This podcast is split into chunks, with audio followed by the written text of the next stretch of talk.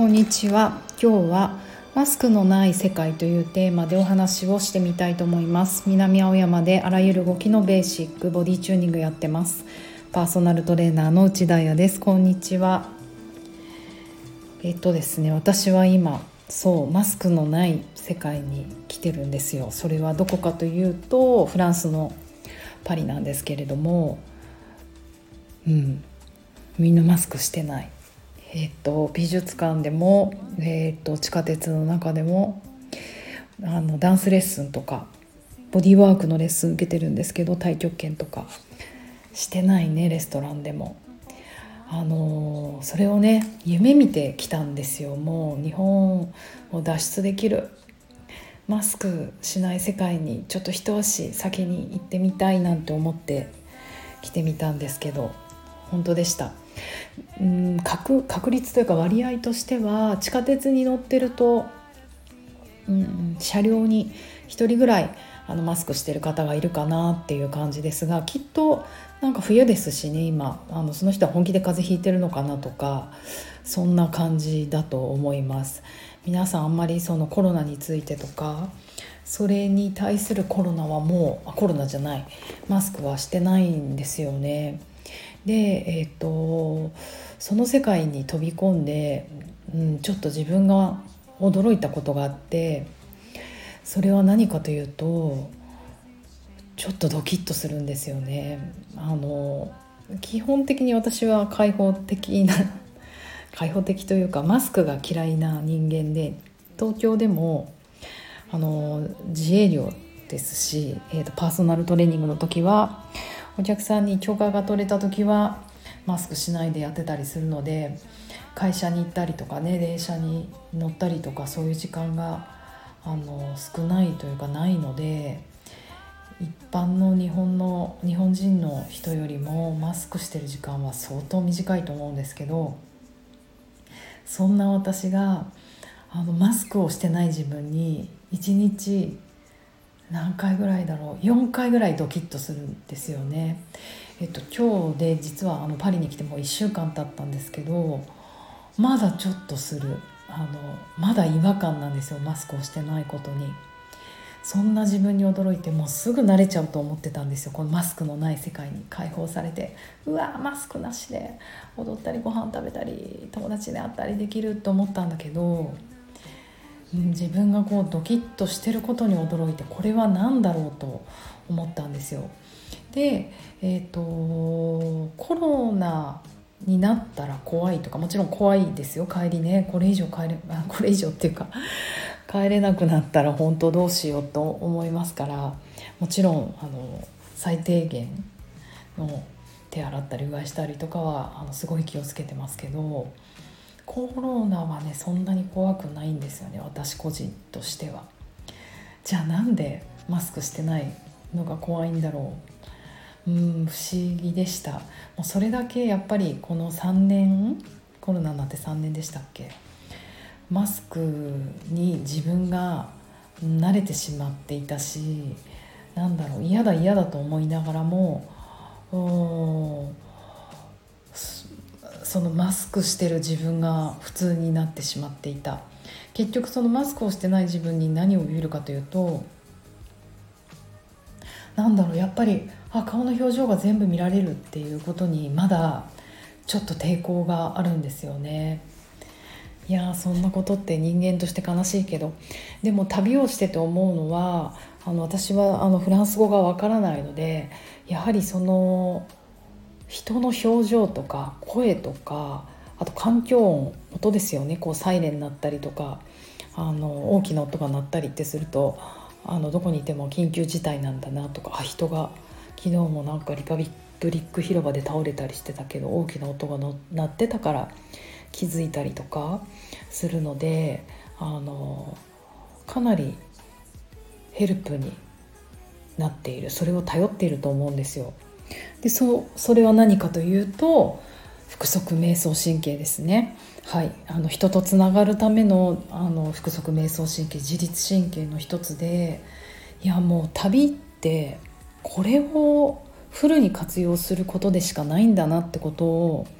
ものすごく今感じてます。あの何度も言うけど私フランス語ができないのでうーんまあそれで黙々とね美術館行ったりとか街を歩いたりとかそんな孤独な旅をしてる時は全然平気なんですけど、まあ、唯一社会とつながる 私がやってることはあの日本語使わないでそれこそこのダンスのレッスン受けるとかあと太極拳か、うん、とかボディーワークを受けるってことなんですがもう右も左もわからないから右左ぐらいねなんだっけイブ・サンリブウブ・サンローラン・リブ・ゴーシュのゴーシュ左だよね。あのそれしかわかんないけど、えーと、右左ぐらい覚えろよって感じですが、うん、結構ダンス複雑で多分続きの振り付けをやってるんだと思う。3週ぐらい同じ振りをやってるのかな。だから1週今日何週目来た？先週来たとか言われるとはて何をやれてるのかわからないとか。あとグループ4チームぐらいに分けてじゃあ偶数の人から踊ってとか奇数の人から踊ってって言われると複雑もできないんですよ。もうそういう時は先生の目をじっと見て本当アイコンタクト目だけでなんとかなるはいあなたの番よってこう目で必ずくれたりあともしくはあの隣で踊ってる人とかにこう目で「助けて」って言うと「行け」って してくれるから本当に目のねアイコンタクトってすごいなったあと身振り手振りと思いますそうだからマスクをずっとしているということはこの顔の表情半分見えないから、うん、あと口も塞ぐじゃないですか。この腹側瞑想神経がかなり弱っているんじゃないかなと思うんですよ、うん、表情も作らなくて済んでたから。それに対するなんか自分が怯えてるのかなって思うんですね。でちょっと復習をしておくとこの腹側瞑想神経っていうのは、えーと、何生き物の歴史をたどっていくと一番新しい神経なんですよ。哺乳類になってから発達した神経。要哺乳類にしかないんですね。わかんない。鳥はちょっとどうなのかわからないっていろんな人が言ってるけどえっ、ー、とだから両生類とか昆虫とかそういう植物とかにはない、うん、そりゃそうだ。コミュニケーション。一番新しいもので表情やアイコンタクトあと言語とか声色で交渉したり相手を読み取ったりするもの、うん、交渉したりアイコンタクトで他人とつながること。はいまさにこれ今私全開に使ってます。いいトレーニングになってる旅。そしてじゃあその前にはえーと、交感神経ですね。今新しいもの順から紹介してるんだけど腹側瞑想神経が一番新しい次に新しいのが交感神経。要はあの活性化人の活動を促す神経ですね、うん、ファイトやフライト闘争や闘争あと防衛を、えーと私たちの生存するためにそれを選択する神経と。衝動的に攻撃したり過度に受け身になったりとかえーと、周りを敵と思ったりすると働く。まあ何これ。まあアクティブにね私たちを動かす交感神経元気な時も動きますよ。飛んだり跳ねたり、うん、踊る時も交感神経優位になって踊る時あると思います。そして一番初め人類人類というか生き物の歴史の中で一番初めに生まれた神経が背側瞑想神経というものでこれもリラックスの神経の一つですね。えーと、消化とかあと回復とかあのそういうなんか人間の根源の活動を促すものなんだけれども例えばものすごい危機が起こるとあうんなんか事件が起こりましたそうするとまず私たちは交感神経違うまず私たちは一番初めの腹側瞑想神経を働かすんですよ。でこの事件は対処できるかな、うん、コミュニケーションを取ったり交渉したりして人とつながって乗り越えていけるものなのかな？騒ぐほどのものじゃないのかなっていう腹側瞑想神経をオンにするんですね。うん、でそこでいやこれもう無理じゃない。自分の力ではどうにもならないな。自分の力でどうにもならないというか交渉で済むようなことじゃないなと思ったら次の交感神経を働かせるんですよ。で逃げるべきなのか戦うべきなのかそれとも防衛するべきなのかっていう選択に入るんですね。でそれで逃げられるようなものだったら逃げるし戦うものだったら戦うし、うん、でそれも自分のキャパ超えてもうできないよってなった時にこの背側瞑想神経が働いてシャットダウンもしくはフリーズをすると死んだふりするとそれはもう生存戦略なんですよね。だから無感覚になって感情を殺しちゃったりちょっと記憶底飛ばしちゃったりとか何もかも不可能に感じたりとかあと他人とのつながりを断ってしまう殻に閉じこもってしまうとかね。うんなんかそういう行動をとると。うん。まあこれがまあ通常の状態なんですけど普段私たちは腹側瞑想神経があのオンになってると覚醒モードになっているからある程度の危機に対して、えーと、会話したりとかね社会的につながったりとかして物事を対処してるってことですよね。だけどその危険が大きさにあまりにも大きくて対処できなくなっちゃう、まあ、要は自分の器器を超えてしまうと自分の耐えられる体制領域の器を超えてしまうと,、えー、とその残りの神経が危機を対処しようするとすると。交感神経が優位に働いた場合はファイトやフライト、うん、で背側瞑想神経が優位になった場合はオンになった場合はフリーズやシャットダウンをしてしまうってことなんですよね。だから自律神経のバランスを保つっていうのはこのあの体制領域を広げるようにすればいいと、うんうん、要は器が大きければ多いほどあの、うん、腹側瞑想神経が働くってこと。要はえ何？一番初めに働腹側瞑想神経が働きましたよね。でそれがいっぱい働けばあの交感神経がむやみにこうオンになることは要は人と戦わなくても交渉事が上手人とつながったりしてうまくやっていけば戦ったり逃げたりしなくていいっていうこの根本のところなんですよね。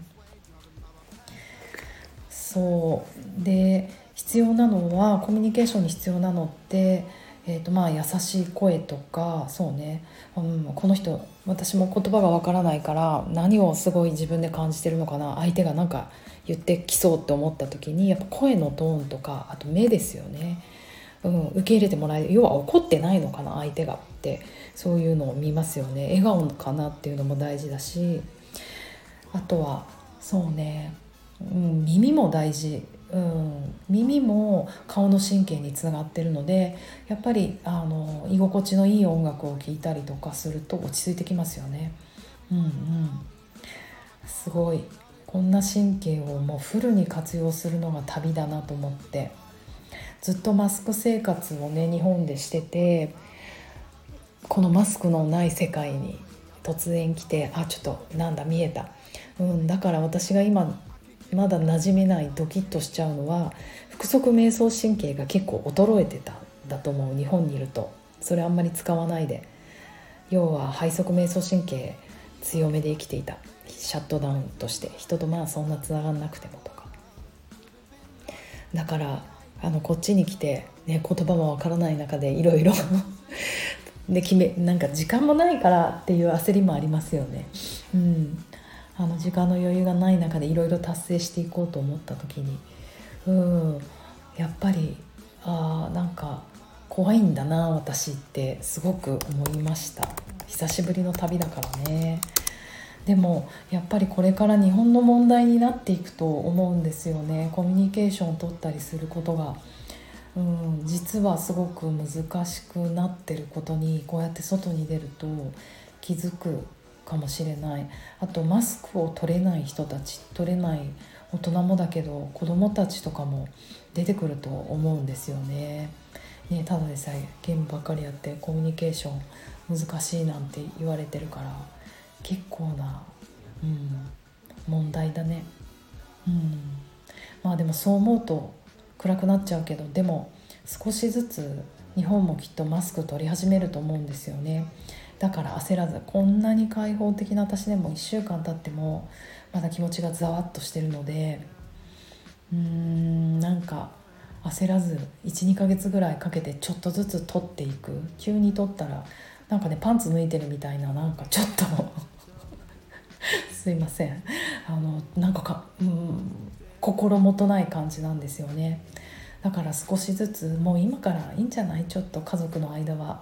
マスク取るとかトライし始めて。うんあとはねメイクだねなんか本当